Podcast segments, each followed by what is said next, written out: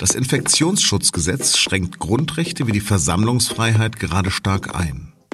Insgesamt sieben Grundrechte können derzeit außer Kraft gesetzt werden, wenn gegen Schutzmaßnahmen gegen das Coronavirus verstoßen wird. Aber ist unsere Freiheit wirklich langfristig bedroht? Darüber habe ich mit dem Ex-Chef der SZ Innenpolitik Heribert Prantl gesprochen. Sie hören auf den Punkt, den SZ Nachrichten Podcast. Und mein Name ist Lars Langenau. Schön, dass Sie zuhören.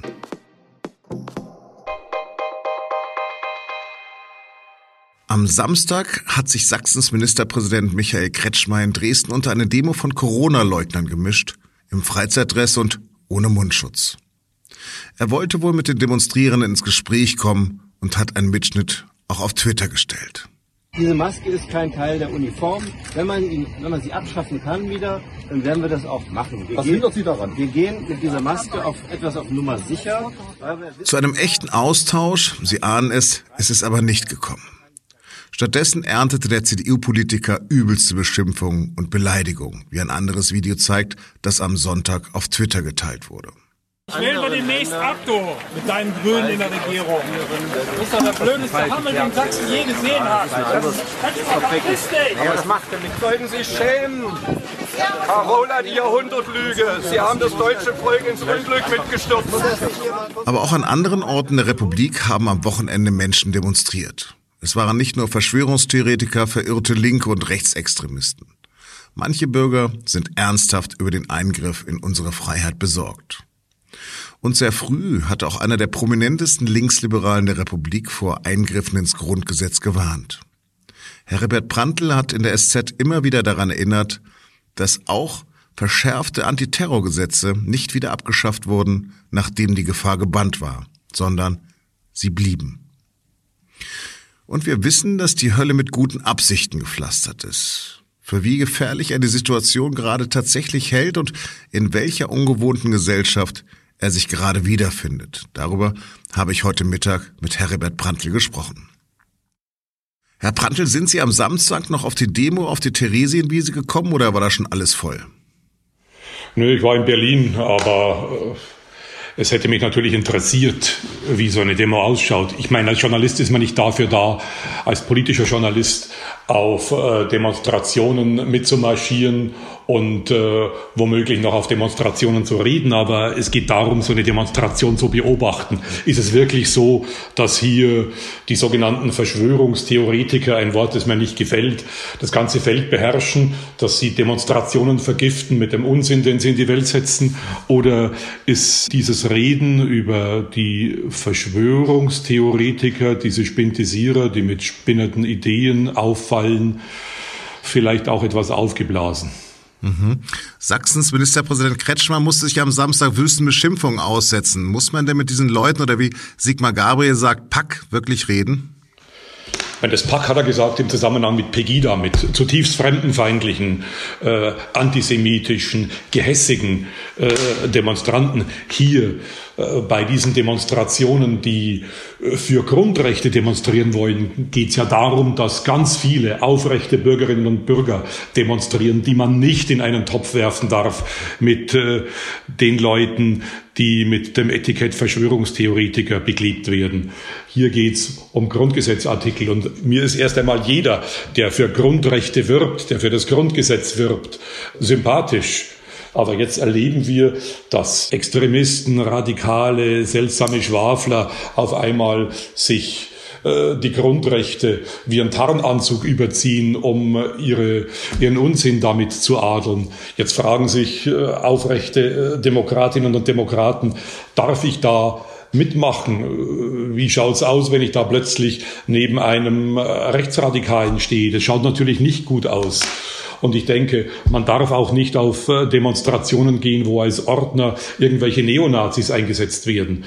Ich werbe dafür, die Grundrechte die das Beste sind, was wir in dieser Demokratie haben. Die Grundrechte nicht mit den seltsamen Vögeln allein zu lassen.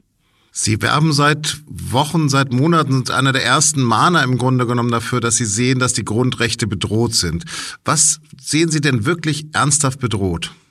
Meine Furcht ist, dass äh, man sich an diese Art von Grundrechtseinschränkerei gewöhnt, dass man sagt, wenn eine Pandemie auftritt, wenn eine Katastrophe, der Katastrophenfall beschlossen ist, dann brauchen wir diese Art von Maßnahmen, wie wir sie jetzt in den letzten Wochen erlebt haben. Und das kann nicht sein. Die Lehre aus dieser Pandemie muss eine sehr differenzierte Abwägung sein. Wir müssen jetzt uns fragen, wo bleibt die Verhältnismäßigkeit, welche Maßnahmen sind unbedingt notwendig, für welche Zeit sind sie notwendig und mit den Überlegungen sind wir noch lange nicht fertig. Ist es notwendig, dass die Kitas geschlossen werden, dass die Schulen geschlossen sind, welche negativen Folgen entstehen aus äh, diesen äh, Schließungen dieser Einrichtungen. Kinder können äh, massiv gefährdet sein von der Schließung der Kitas, von der Schließung der Schulen. Und all das muss man mit berücksichtigen. Ich wünsche mir eine große Diskussion und dass man nicht diejenigen, die diese differenzierte, vertiefte Diskussion wollen, in einen suspekten Zusammenhang stellt. Mhm. Jetzt betont Frau Merkel, dass das alles einen zeitlich begrenzten Rahmen haben wird. Wir haben die SPD als Korrektiv der, der Union in der Regierung. Wieso ist Ihre Angst trotzdem so groß? Nun ja, wenn wir uns äh, die Geschichte der inneren Sicherheit und auch bei Corona geht es ja letztendlich um innere Sicherheit äh, vergegenwärtigen, dann sind viele Notmaßnahmen, äh, als die Not vorbei war, zur Normalität geworden. Und das befürchte ich. Die SPD ist da kein großes Korrektiv und ich sehe keine parlamentarischen Kräfte, die ein gutes Korrektiv wären.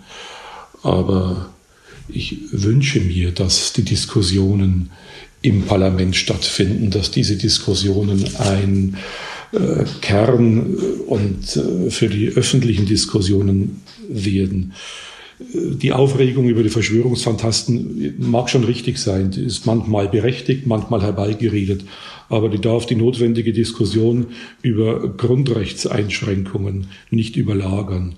Und äh, die Diskussion über Grundrechtseinschränkungen leidet darunter, dass die Grundrechtsmissachter wie die von der AfD auf einmal die Grundrechte in den höchsten Tönen loben. Das ist Heuchelei und von dieser diese Heuchelei widerstrebt mir zutiefst.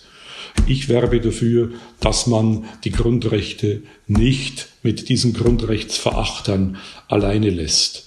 Natürlich sind viele Demokraten zutiefst verunsichert und äh, viele sehen, dass die Grundrechte leiden. Viele würden, glaube ich, ganz gern demonstrieren, aber irgendwie ist man abgeschreckt davon, dass auch viele Spintisierer äh, protestieren und man sich nicht in eine Reihe mit denen stellen will. Und da äh, geht meine Aufforderung an die Gesellschaft, an die Gewerkschaften, an viele, die äh, Erfahrung haben im äh, Aufrufen der Durchführung von Demonstrationen zu demonstrieren, zu kritisieren, zu protestieren, diesem Protest einen Rahmen zu geben, in dem Rechtsradikale und sonstige Extremisten keine Rolle spielen. Natürlich darf man äh, diese Extremisten auf solchen Demonstrationen auch nicht reden lassen. Wenn ich eine Demo anmelde, habe ich auch die Möglichkeit, mir auszusuchen, wer hier redet. Ich habe genau einen FDP-Wähler unter meinen Freunden und der entpuppt sich gerade als ihr größter Fan. Sie haben aber auch die Rechtsextremisten erwähnt. Haben Sie sich denn als Linksliberaler denn schon jemals in solch einer Gesellschaft wiedergefunden? Ich fühle mich nicht in der Gesellschaft mit ihnen, weil ich weiß, es sind Heuchler, es sind Betrüger, es sind Leute, die ansonsten äh, ganz anders reden, die auf ihren Versammlungen äh, gegen Flüchtlinge hetzen mit solchen, von solchen Leuten muss ich mich nicht abgrenzen. Von solchen Leuten habe ich mich ein Leben lang äh, distanziert. Gegen die habe ich ein Leben lang geschrieben und ich falle auf die Art und Weise, wie die jetzt äh, sich an die Grundrechte heranwanzen und sich das Grundgesetz äh, äh, heranziehen, um sich damit zu adeln. Auf die falle ich nicht herein und auf die müssen äh, gute Demokratinnen und Demokraten auch nicht hereinfallen. Glauben Sie, dass diese Pandemie die Gesellschaft nachhaltig verändern wird? Das wird davon abhängen, wie wir in den nächsten Wochen und Monaten damit umgehen. wenn wir äh, sozusagen der Reihe nach Lockdowns verordnet kriegen, dann wird das ganz kritisch werden. Ich glaube, es geht um, die, um das Vertrauen in Politik und das Vertrauen darin, dass äh, Grundrechte geachtet werden und äh, dass es nicht zur Veralltäglichung von Notmaßnahmen kommt. Wenn es so ist, dann wäre ich wieder beruhigt. Vielen Dank, Herr Prantl. Ich danke Ihnen. In verschiedenen Schlachtbetrieben hat es zuletzt mehrere Corona-Ausbrüche gegeben. Der SPD-Arbeitsminister Hubertus Heil will der Regierung deshalb Vorschläge zum Arbeitsschutz in der Fleischverarbeitungsindustrie vorlegen. Denn, so sagt Heil, mit hoher Energie würden in dieser Branche solche Strukturen kreiert, um Löhne zu drücken und Verantwortung abzuwälzen. Der Schutz der Beschäftigten allein sei bereits ein Grund zu handeln. Der Sommerurlaub wird dieses Jahr eh anders, als die meisten es noch vor drei Monaten geplant hatten. Außenminister Heiko Maas zeigte sich vor den Beratungen mit seinen EU-Amtskollegen aber zuversichtlich, dass Erholung zumindest in Europa möglich wird. Einige Länder hatten angekündigt, ab Juni oder Juli ihre Grenzen für Touristen wieder zu öffnen. Und auch die Bundesregierung will das tun. Brandenburgs AfD-Chef Andreas Kalbitz bleibt auch nach seinem Parteirauswurf Mitglied der Landtagsfraktion. Fast alle Brandenburger AfD-Abgeordneten halten zu dem Rechtsausleger. Die Fraktion änderte für Kalbitz Verbleib sogar ihre Geschäftsordnung.